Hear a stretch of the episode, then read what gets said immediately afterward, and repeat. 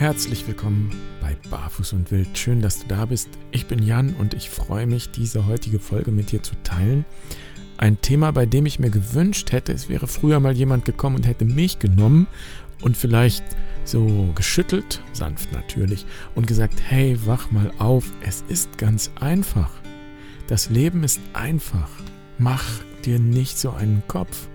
Lass uns zusammenschauen und hätte mir diese drei Punkte genannt, die ich in dieser Folge mit dir teilen möchte und hätte mir so eine Orientierung gegeben.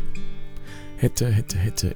Ich habe halt etwas gebraucht und heute schaue ich zurück auf so viele Jahre, in denen ich das Leben wahrgenommen habe als eine Last, die drückt auf den Schultern und die so ein Ziehen verursacht in der Brust, im Oberkörper, so als ob sich alles zusammenzieht.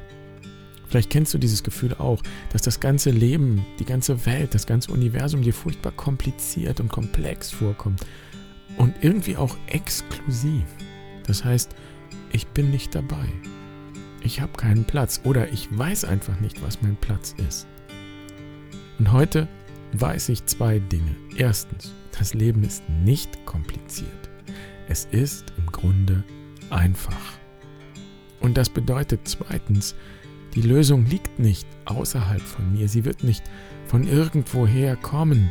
Es braucht auch keine geheime Lehre oder irgendeine Formel, die mir alle Fragen beantwortet. Die Lösung liegt da und sie liegt in mir. Ich möchte also gerne drei Dinge nennen, auf die es wirklich ankommt im Leben und die dir helfen, dieser Lösung ein Stück näher zu kommen ich bin gespannt, was du dazu sagst. Schön, dass du da bist. Und dann kann es losgehen. Viel Freude mit Folge Nummer 5.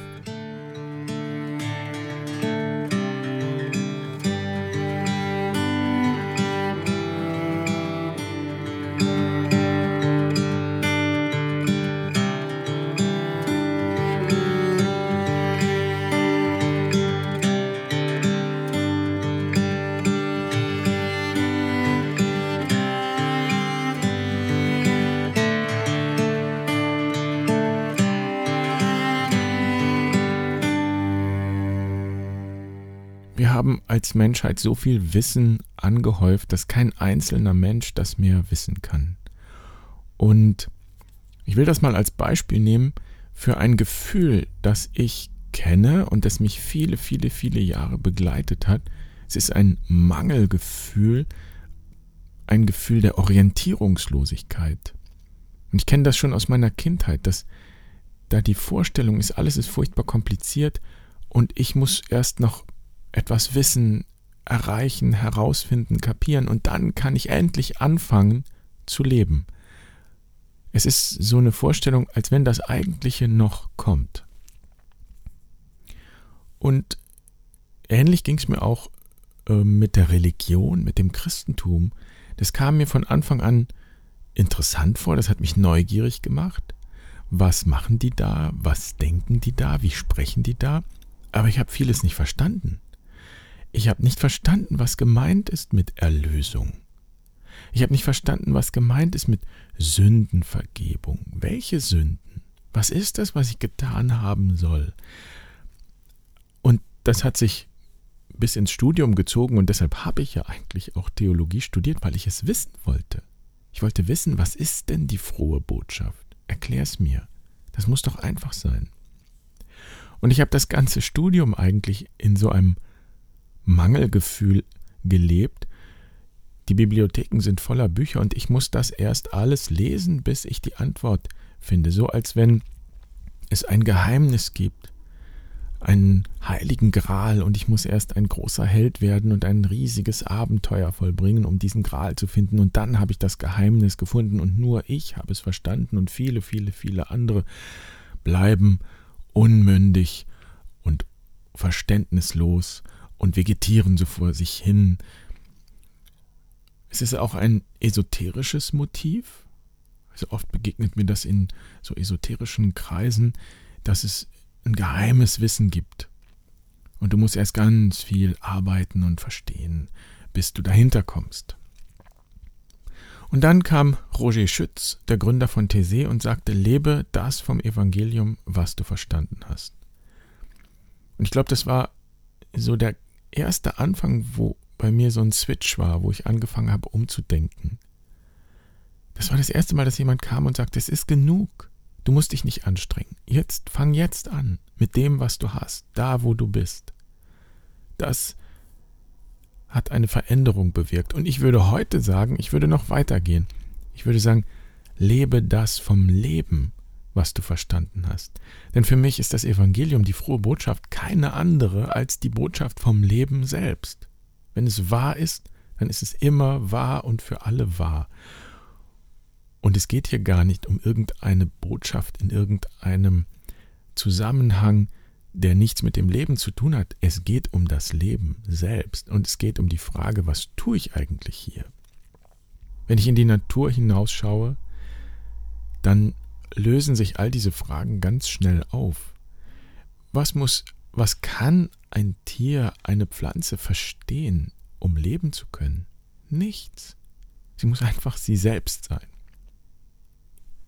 Das Leben funktioniert aus sich selbst heraus. Es ist schon alles da. Das Leben ist einfach. Das heißt nicht, dass es immer leicht und angenehm ist, aber es ist einfach im Sinne von simpel. Und ich glaube, was die Natur und was die Lebewesen da draußen uns lehren können, das ist, dass wir den eigenen Platz kennen. Und Platz ist ein altes Wort für Seele. Wir können das Synonym verwenden. Der Platz, mein Platz im Leben, das ist der Kern. Das bedeutet zu wissen, was wichtig ist. Und so komme ich auf diese drei Punkte. Eigentlich sind es vier. Auf den vierten komme ich später noch. Der erste Punkt, worauf es wirklich ankommt, ist für mich die eigene Lebendigkeit spüren und zulassen. Das ist der Anfang. Es gibt diesen, dieses wunderbare Zitat von Joseph Campbell, dem Erforscher unserer Mythen und Geschichten. Und er sagt, die, die Leute sagen, dass wir alle nach einem Sinn des Lebens suchen. Ich glaube nicht, dass es das ist, was wir wirklich suchen, sagt Joseph Campbell. Ich glaube, was wir suchen, ist eine Erfahrung des Lebendigseins. Alles beginnt im Körper, da wo ich mein Lebendigsein spüre. Und deshalb bedeutet die eigene Lebendigkeit zu spüren, vom Kopf in die Füße zu gehen. Sinn ist nicht die Grundlage. Sinn ist das, was wir dann finden. Am Anfang steht die Lebendigkeit. Und es gehört zu unseren Erfahrungen, zur Erfahrung, es gehört zum Menschsein, dass wir diese Lebendigkeit offenbar verlieren. In der Regel in der Kindheit. Und du kannst einmal überlegen, wann, wann ist sie noch da gewesen, die Lebendigkeit, und was ist geschehen, wo ist sie verloren gegangen. Es gibt meistens ein Ereignis in der Kindheit, wo die Lebendigkeit endet, wo die nicht mehr einfach frei fließt, weil etwas passiert ist, das uns eine Grenze gesetzt hat. Und dann ist die Arbeit, auch die spirituelle Arbeit, diesen Weg zurückzufinden zu dieser Lebendigkeit.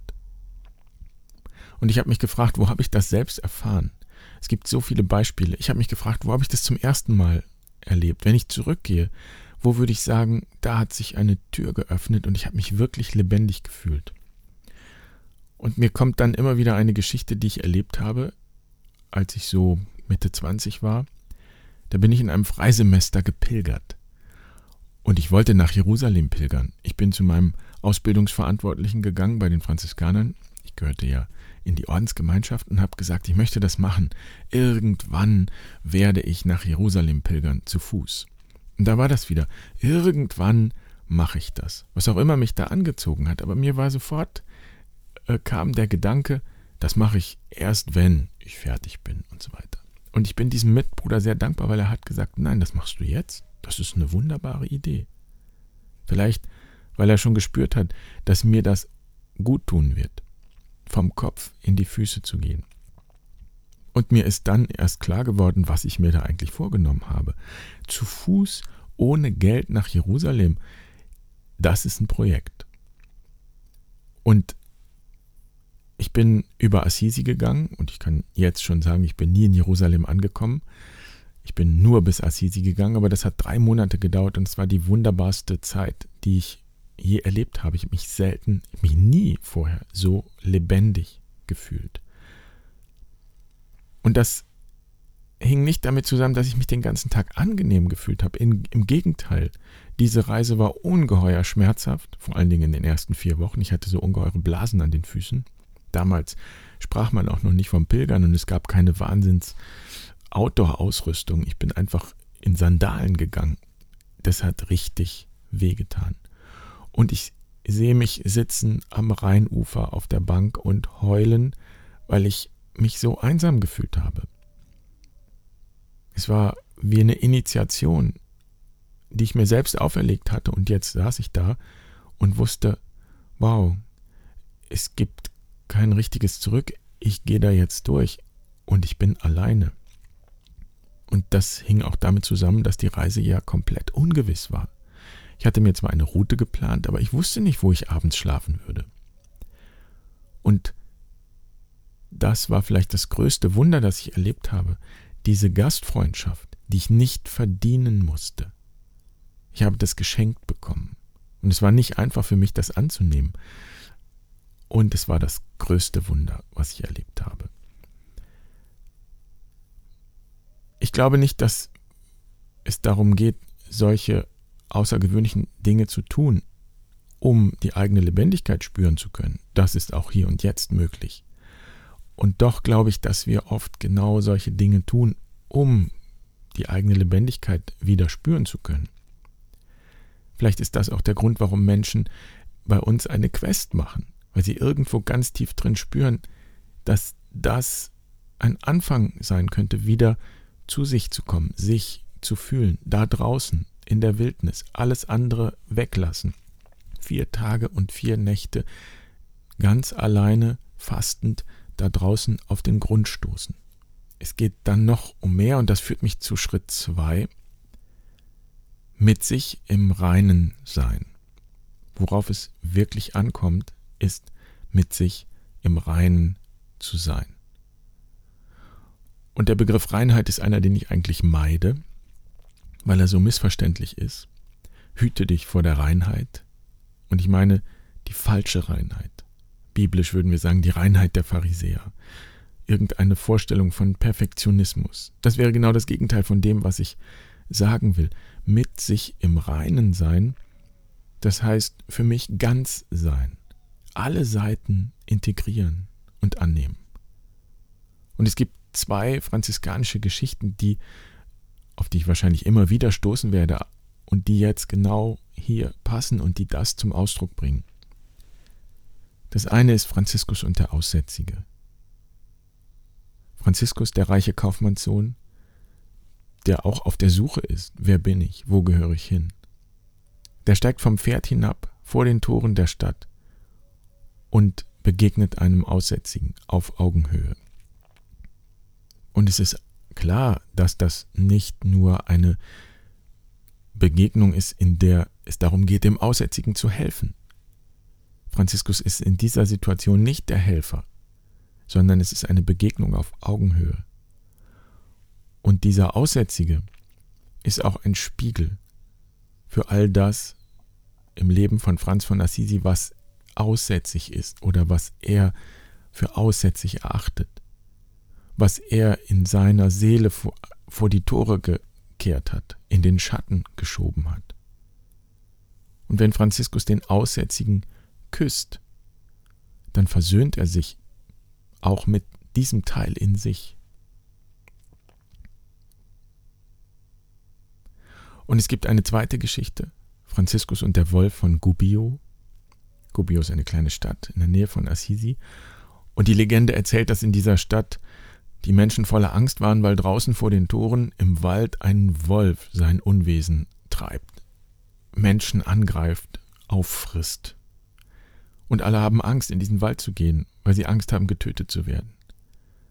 Und Franziskus kommt und fasst den Mut, ich gehe raus zu diesem Wolf.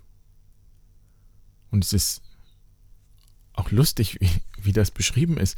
Er geht dann hin und sagt, Wolf, komm mal her, wir müssen reden. So geht das nicht, wie du das machst. Du kannst hier nicht die Menschen töten. Und im Gespräch stellt sich heraus, der Wolf will das gar nicht, der hat einfach Hunger. Und Franziskus vermittelt zwischen den Menschen in der Stadt und dem Wolf. Sie machen einen Deal. Die Menschen füttern den Wolf, sie geben ihm zu essen und der Wolf verspricht, dass er nie wieder jemanden anfällt. Und so versöhnen sie sich miteinander und es heißt dann wunderbar, dass der Wolf noch zwei Jahre in der Stadt herumgestreunt ist und alle ihn sehr lieb hatten und als er gestorben war, da trauerten sie. Und Richard Rohr hat es mal auf den Punkt gebracht, wenn es noch nicht gelungen ist, etliche Aussätzige zu küssen, zu berühren, und wenn es noch nicht gelungen ist, etliche Wölfe zu zähmen,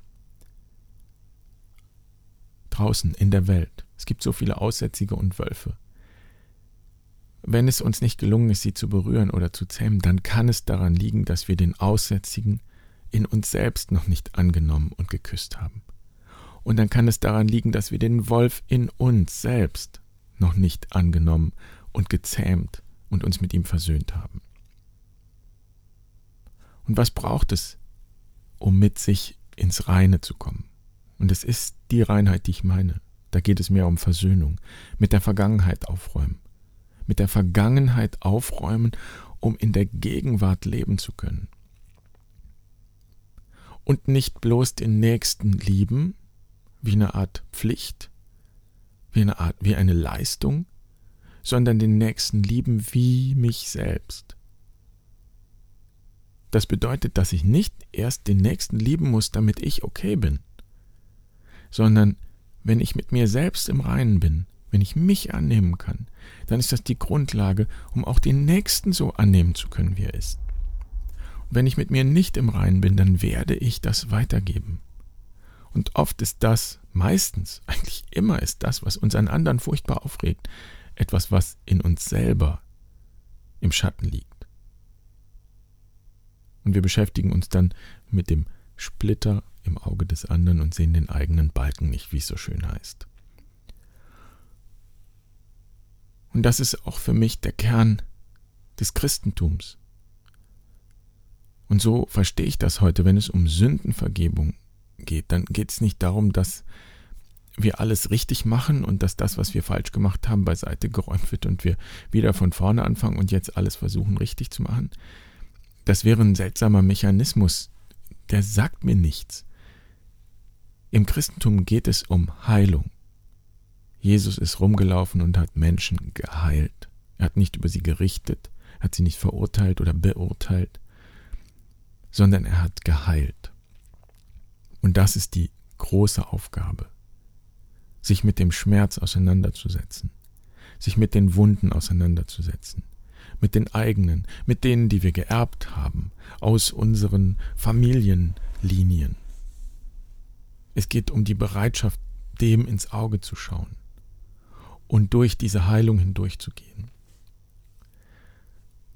Die Wunden zu verwandeln so dass wir sie nicht mehr verbergen müssen, weil wir nicht mehr glauben, dass wir uns blamieren, wenn wir uns verwundbar zeigen. Und dann können wir unser Verwundetsein in den Dienst stellen. Sie sind nicht mehr eine Quelle der Scham, sondern sie werden selbst eine Quelle der Heilung. Das ist die Arbeit, mit sich ins Reine kommen. Und im Lebensrat mit dem ich gerne arbeite, ist das die Qualität des Westens. Es gehört ungeheuer viel Mut dazu, sich dem zu stellen. Und das führt im Lebensrat in den Norden. Vom Westen geht es immer in den Norden. Das wäre Punkt 3 auf dieser Liste, worauf es wirklich ankommt im Leben. Die eigene Gabe kennen und in die Welt bringen. Lass dein Licht strahlen. Bei Kindern freuen wir uns, wenn sie das tun, wenn sie ganz sie selbst sind, wenn sie ihren Impulsen folgen. Ähm und später übernimmt dann so ein seltsamer Konformismus. Die eigene Gabe kennen und in die Welt bringen heißt auch wieder Kontakt zu haben zum eigenen Kind in mir. Paradoxerweise heißt genau das Erwachsensein, diese kindliche Qualität, diese Unschuld, diese Impulsivität zu integrieren, ganz ich selbst sein können. Und all das, was mich hindert, alle Glaubenssätze, die mir erzählen, das oder das oder das darf nicht sein und geht nicht, die aufzulösen, mit denen ins Reine zu kommen und dann zu schauen, wie kann das, was meine Gabe ist, was mein Wesen ist, was in mir ist, dienen. Das kann ich auch nicht einfach alleine machen. Ich kann nicht einfach mir alleine zusagen, du bist ein Teil, das ist gut. Es, das ist etwas, was wir Menschen hören müssen von unserer Gemeinschaft. Denn wir können nur unsere Gabe in die Welt bringen, wenn wir eingebunden sind in das Ganze. Sonst bin ich ein Lonesome Cowboy oder Einzelkämpfer. Und dafür gab es in allen Kulturen immer die Initiation, die Einweihung. Wir haben das rudimentär auch bei uns immer noch in der Firmung, auch wenn man nicht so viel davon spürt. Kürzlich war hier Firmung. Und dann ging es in der Predigt tatsächlich auch um die Verantwortung, die wir als erwachsene Menschen übernehmen. Und dann haben sich die jungen Leute, die gefirmt wurden, das alles angehört. Und dann hieß es in der Predigt, denn eines Tages müsst ihr gerade stehen vor Gott. Und da ist, ist das für mich deutlich geworden, was das Problem ist, was mein Problem ist. Vielleicht haben andere das gar nicht, aber ich, mich triggert das. Wie du musst gerade stehen vor Gott. Dann ploppen bei mir so Bilder auf, pass auf, dass du alles richtig machst. Erst wenn du alles richtig machst, dann kannst du auch. So. Gott wird sich das ganz genau anschauen, was du da tust und was du sagst und so weiter. Und das hindert. Das macht mich klein. Das ermutigt mich nicht. Das bringt mich dazu, ständig an mir zu zweifeln. Und ich habe das Gefühl, es fehlt nur ein kleines Müh. Und warum sagen wir es nicht so? Ja, eines Tages musst du gerade stehen vor Gott, aber wieso eigentlich eines Tages? Jetzt musst du gerade stehen vor Gott. Und ich würde es, ich würde es so formulieren, jetzt steh aufrecht vor Gott, denn Gott möchte, dass du aufrecht stehst. Darum geht es, dich ganz zu zeigen und dich ganz zu entfalten. Diese Welt braucht dich und sie braucht dein Licht. So steht's im Evangelium. Man zündet auch nicht ein Licht an und stülpt ein Gefäß darüber, sondern man stellt es auf den Leuchter und dann leuchtet es allen im Haus. Diene allen mit deinem Licht. Bitte zeig uns, was dein Licht ist. Wo haben wir das verloren in unserer Kultur? Wann hat es angefangen, so moralisch zu werden? Wann ist dieses Gefäß drüber gestülpt worden? Aber pass auf, dass du alles richtig machst. Zünde dein Licht an, aber pass auf, dass das alles richtig ist. Und Jesus spricht diese Worte mit dem Licht und auch mit dem Salz. Sei das Salz der Erde. Das spricht er nicht zu den Großen, sondern er spricht das zu den Kleinen, zu allen. Auch zu den Menschen und gerade zu den Menschen, die am Rand stehen, die krank sind. Und ich habe das Gefühl, er will sie heilen von der eigentlichen Krankheit, nämlich Scham zu empfinden über das eigene Leben, Scham zu empfinden über die eigene Wahrheit, sich deshalb zu verstecken oder so zu tun, als wäre ich groß und dafür zu sorgen, dass die anderen mich nicht sehen können. Entweder weil ich mich ganz klein mache oder weil ich als Scheinriese rumlaufe und so tue, als wäre ich sonst irgendwer, aber in Wirklichkeit bin ich einfach ich selbst. Und auch Scheinriesen machen sich, sind im Grunde klein. Jesus sagt nicht, du musst erst etwas Großes leisten und an einen besonderen Platz gehen. Hier und jetzt, in deinem Dasein und So-Sein will dir Gott begegnen. Und ja, auch in der Ohnmacht und vielleicht viel mehr in der Ohnmacht als in deiner Macht oder das, was du für Macht hältst. Das Reich Gottes, sagt Jesus, ist nicht hier oder dort oder irgendwo da hinten, es ist in dir. Inwendig in dir heißt es. Es beginnt bei dir. Die eigene Gabe kennen und in die Welt bringen. Und wenn du nicht strahlst oder wenn du dir nicht erlaubst zu strahlen, dann geh ein paar Schritte zurück. Wo spürst du deine Lebendigkeit? Oder wo ist sie dir verloren gegangen? Was bewegt zutiefst dein Herz? Und was macht dir vielleicht auch Angst? Wovor schreckst du am meisten zurück? Und beschäftige dich damit, schaust dir an, komm damit ins Reine.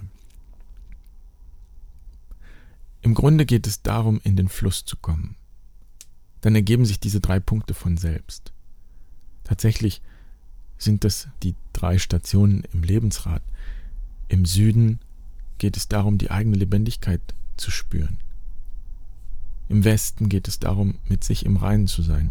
Und im Norden, das ist die Qualität des Erwachsenseins, sich einzubringen in die Gemeinschaft, die eigene Gabe in die Welt zu bringen.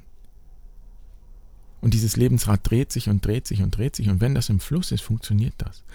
Wenn mich etwas blockiert, wenn einer dieser Punkte unklar ist, wenn ich unklar bin, dann braucht es Räume, um in sich zu gehen und zu erkennen, was hindert mich und es zu wandeln. Und das ist die Arbeit, die wir tun in der Lebensschule. Und ich freue mich auf die Quest im April, wo es genau darum gehen wird, sich zurückzuziehen, in den Kokon zu gehen, um all das sterben zu lassen, was meinem Leben nicht mehr dient, so dass es mich nicht mehr hindern kann. Das bedeutet es zu wachsen.